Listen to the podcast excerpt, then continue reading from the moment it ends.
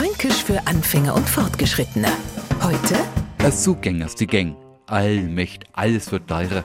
Keiner horchte mehr zu. Und die Jugend, na also, wir waren da früher schon anders. Aber so ist halt. Was willst du dagegen da? Naja, hast du ja recht, aber so gängers die Gang.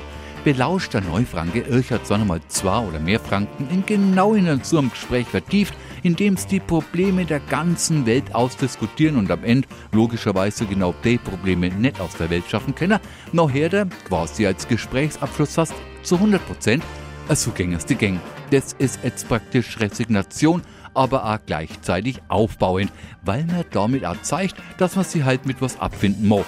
Mit so gängers die Gang meint der Franke übrigens die Gänge des Lebens, die manchmal ganz schön verworren sein können. Fränkisch für Anfänger und Fortgeschrittene. Morgen früh eine neue Folge. Und alle Folgen als Podcast auf podu.de.